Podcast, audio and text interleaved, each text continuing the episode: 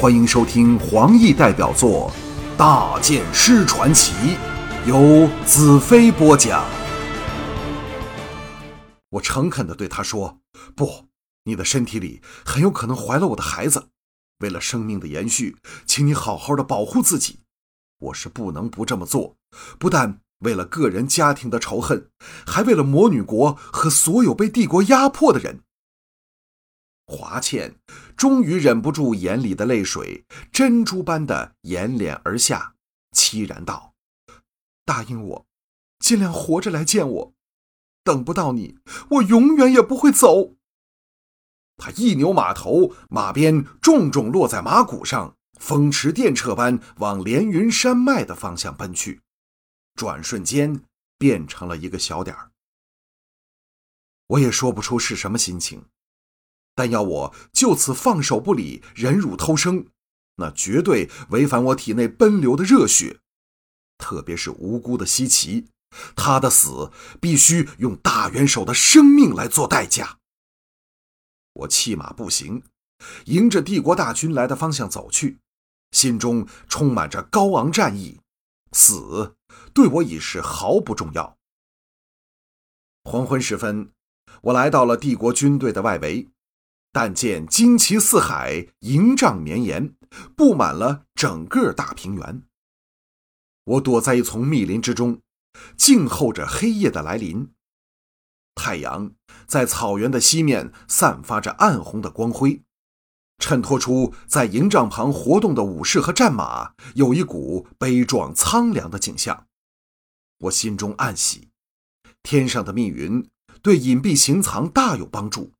天色逐渐暗黑，营帐每一个角落都点起了熊熊火把，天地沐浴在红光里，使人感觉到血腥即将来临。我从暗处闪了出来，巧妙地避过几队巡逻的队伍，摸进了其中一个军营里。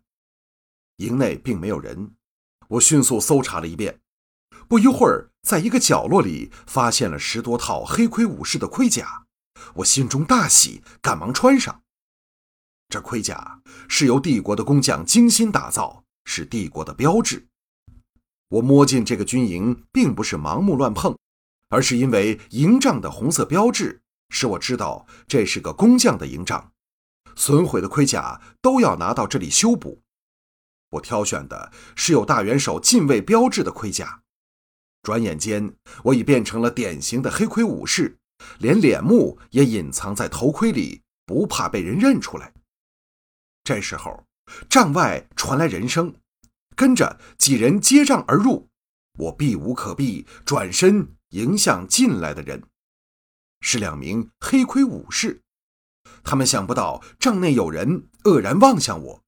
接着眼光落到我头盔顶端处的血红色圆环，立时肃然起敬。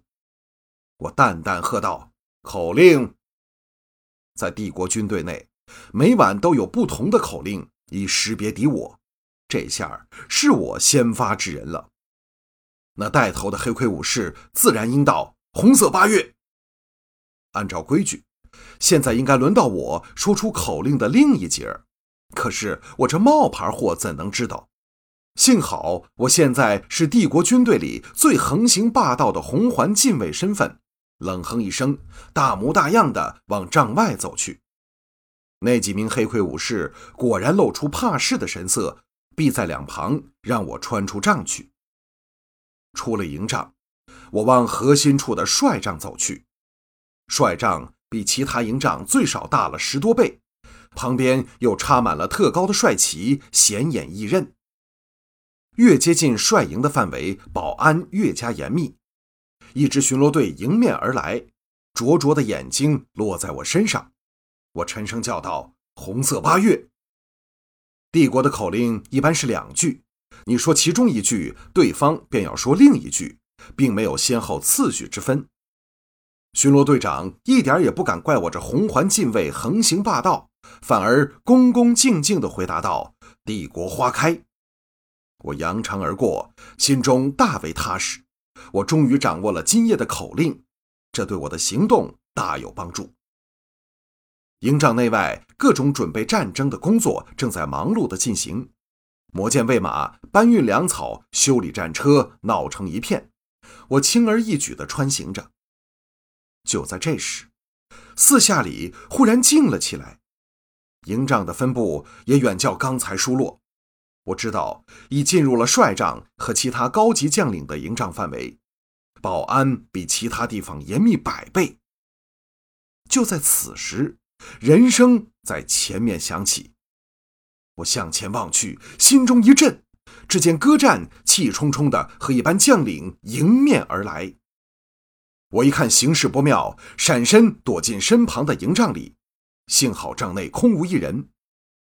戈战等人来到营帐外，忽地站定，我的心立刻急剧跳动起来。难道他发现了我？我的目光扫过帐内的布置设施，暗叫不好。这营帐不但比其他营帐为大。而且地上铺满了御寒的兽皮，帐的一角还挂了几套整齐的盔甲和武器，强弓劲箭、利斧尖矛，一看都是帝国里只有将帅级人物才能拥有的货色。这营帐难道是歌战的将营？念头还未转完，已经有人接帐而入。我赶忙闪到高挂的盔甲后，刚刚躲好，五个人已踏进帐篷里。其中一个当然是歌战，我缩在盔甲之后，隐藏得很好，只要不是有人刻意寻找，不用担心被发现。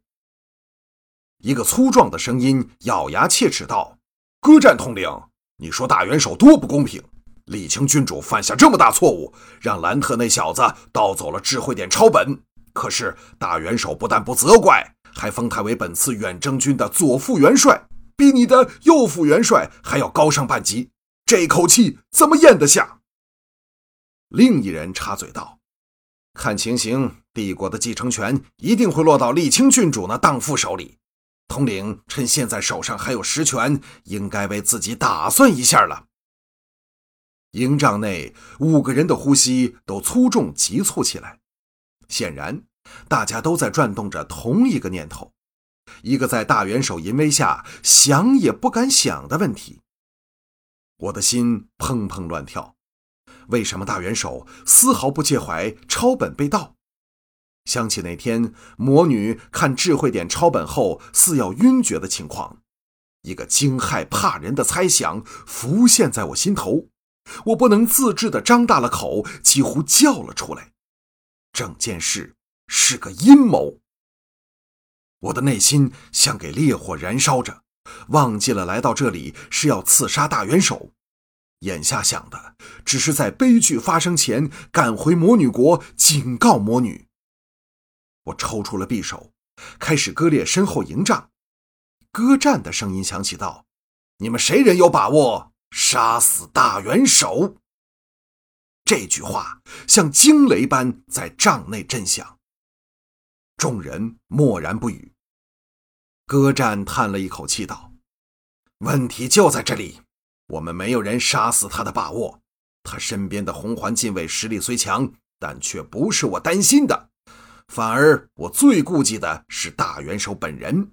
我曾随他南征北战，但从未见过任何人能对他造成任何伤害。”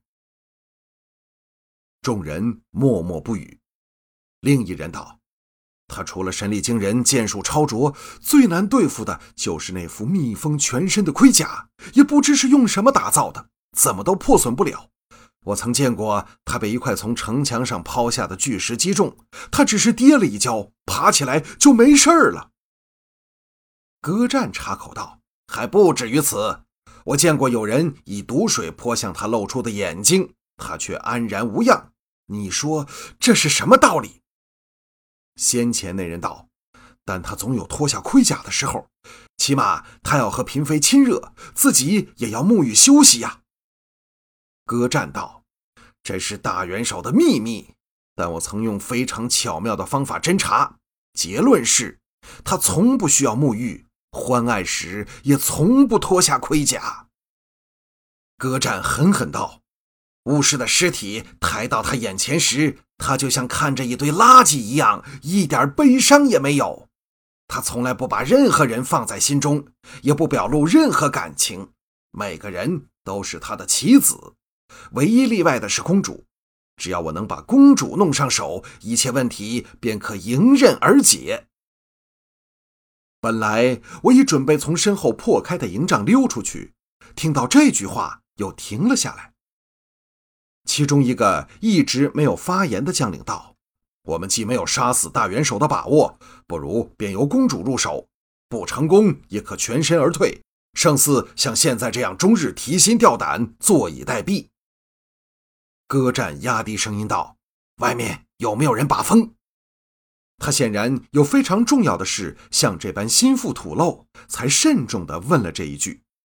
当下有人答道：“我已做了安排，每当我们进入将营，分布在将营东南西北的四个营帐均有把风之人，绝对没有人能接近我们而不被发觉。统领大可放心直说。”这时轮到我大叫侥幸。因为刚才我正准备不顾一切由营角破开处钻出去，赶去向魔女示警。假设我真的这样做了，现在可能已是一条死尸。营角只破开小小裂缝，远看绝难发现，何况歌战的手下只着眼在接近营帐的间谍。歌战沉声道：“公主对我虽没恶感，但距离发展到情侣，路途尚远。”本来最好的方法是慢慢培养，但现在时间来不及了。大元首今早召见了我和沥青郡主，表示谁能在这场毁灭魔女国的战争里立下最大战功，谁便可以分得最大的诸侯国土地。他虽然没有说明，但也可以推测，最大的诸侯将拥有帝国的继承权。众亲信的呼吸急促起来，他们的命运也和歌战连接在一起。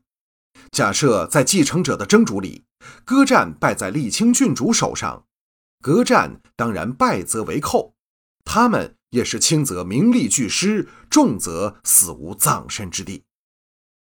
歌战继续分析着，公主表面上非常恨兰特那小子，但据我安排在公主身旁眼线传来的消息，他依然未能对她忘情。假若我不使出非常手段，休想夺得她的芳心。只要成为公主的未婚夫，哪怕还不能将沥青郡主压下去。我的心砰砰直跳。歌战显然有一个针对公主的阴谋，我怎能袖手旁观？不要说她现在仍对我大有情意，毕竟她是我第一个爱上的女孩子，我怎可以看着她成为权力斗争的牺牲品？但是魔女国的命运也掌握在我手里，这矛盾的想法令我在内心深处呻吟着。